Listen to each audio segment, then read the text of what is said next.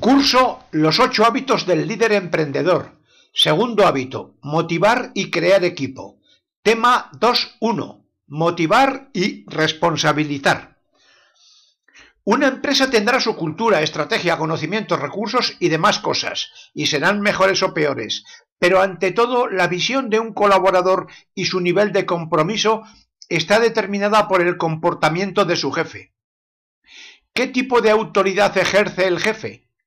La autoridad puede ser madura, que crea confianza y que educa al colaborador para que quiera actuar buscando el bien común, o bien puede ser inmadura, que crea miedo y esclaviza al colaborador para que haga lo que yo digo porque yo lo digo.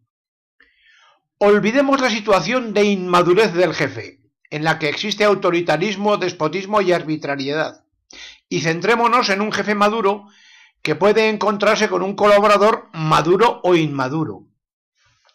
Cuando ambos son maduros se da la situación ideal de liderazgo, servicio, comunicación y productividad. ¿Cuándo alguien es un buen jefe? Cuando protege del miedo al colaborador y el colaborador ve un camino que le conduce al éxito y no a un precipicio. Es decir, el jefe tiene que ser capaz de hacerle imaginar una situación futura mejor, y cuidado, porque esto también tiene que hacerlo el colaborador con respecto al jefe. Para ser un buen jefe lo primero que se necesita es conocer muy bien al colaborador.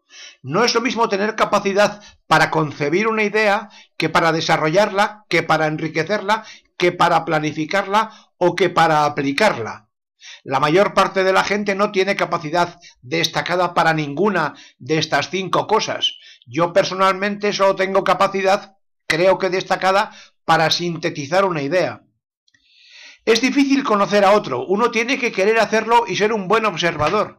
Con frecuencia un padre puede no conocer bien a su hijo. Lo único seguro es que será muy distinto a él. Y lo segundo, aprovechar sus puntos fuertes para optimizar el desarrollo de su energía. Nadie tiene mucho éxito a base de corregir sus debilidades, aunque algunas deban corregirse. Siempre que un buen jefe se reúne con un colaborador, debe ingeniárselas para crear confianza y lograr transferirle autoridad, compartir mayor responsabilidad, darle libertad y respetarle. Esto se logra cuando el jefe acoge al colaborador con entusiasmo, le provoca para que lleve la iniciativa, está visiblemente orgulloso de él, le felicita de corazón, le pregunta positivamente, le escucha sin interrumpirle y le protege del miedo, con lo cual el colaborador amplía su visión, adquiere confianza, asume responsabilidad, se compromete voluntariamente y sale resuelto para actuar. La otra cara de la moneda. ¿Cuándo alguien es un buen colaborador? Si tuviera que decir solo un atributo, elegiría este. Es un buen colaborador quien informa muy bien a su jefe.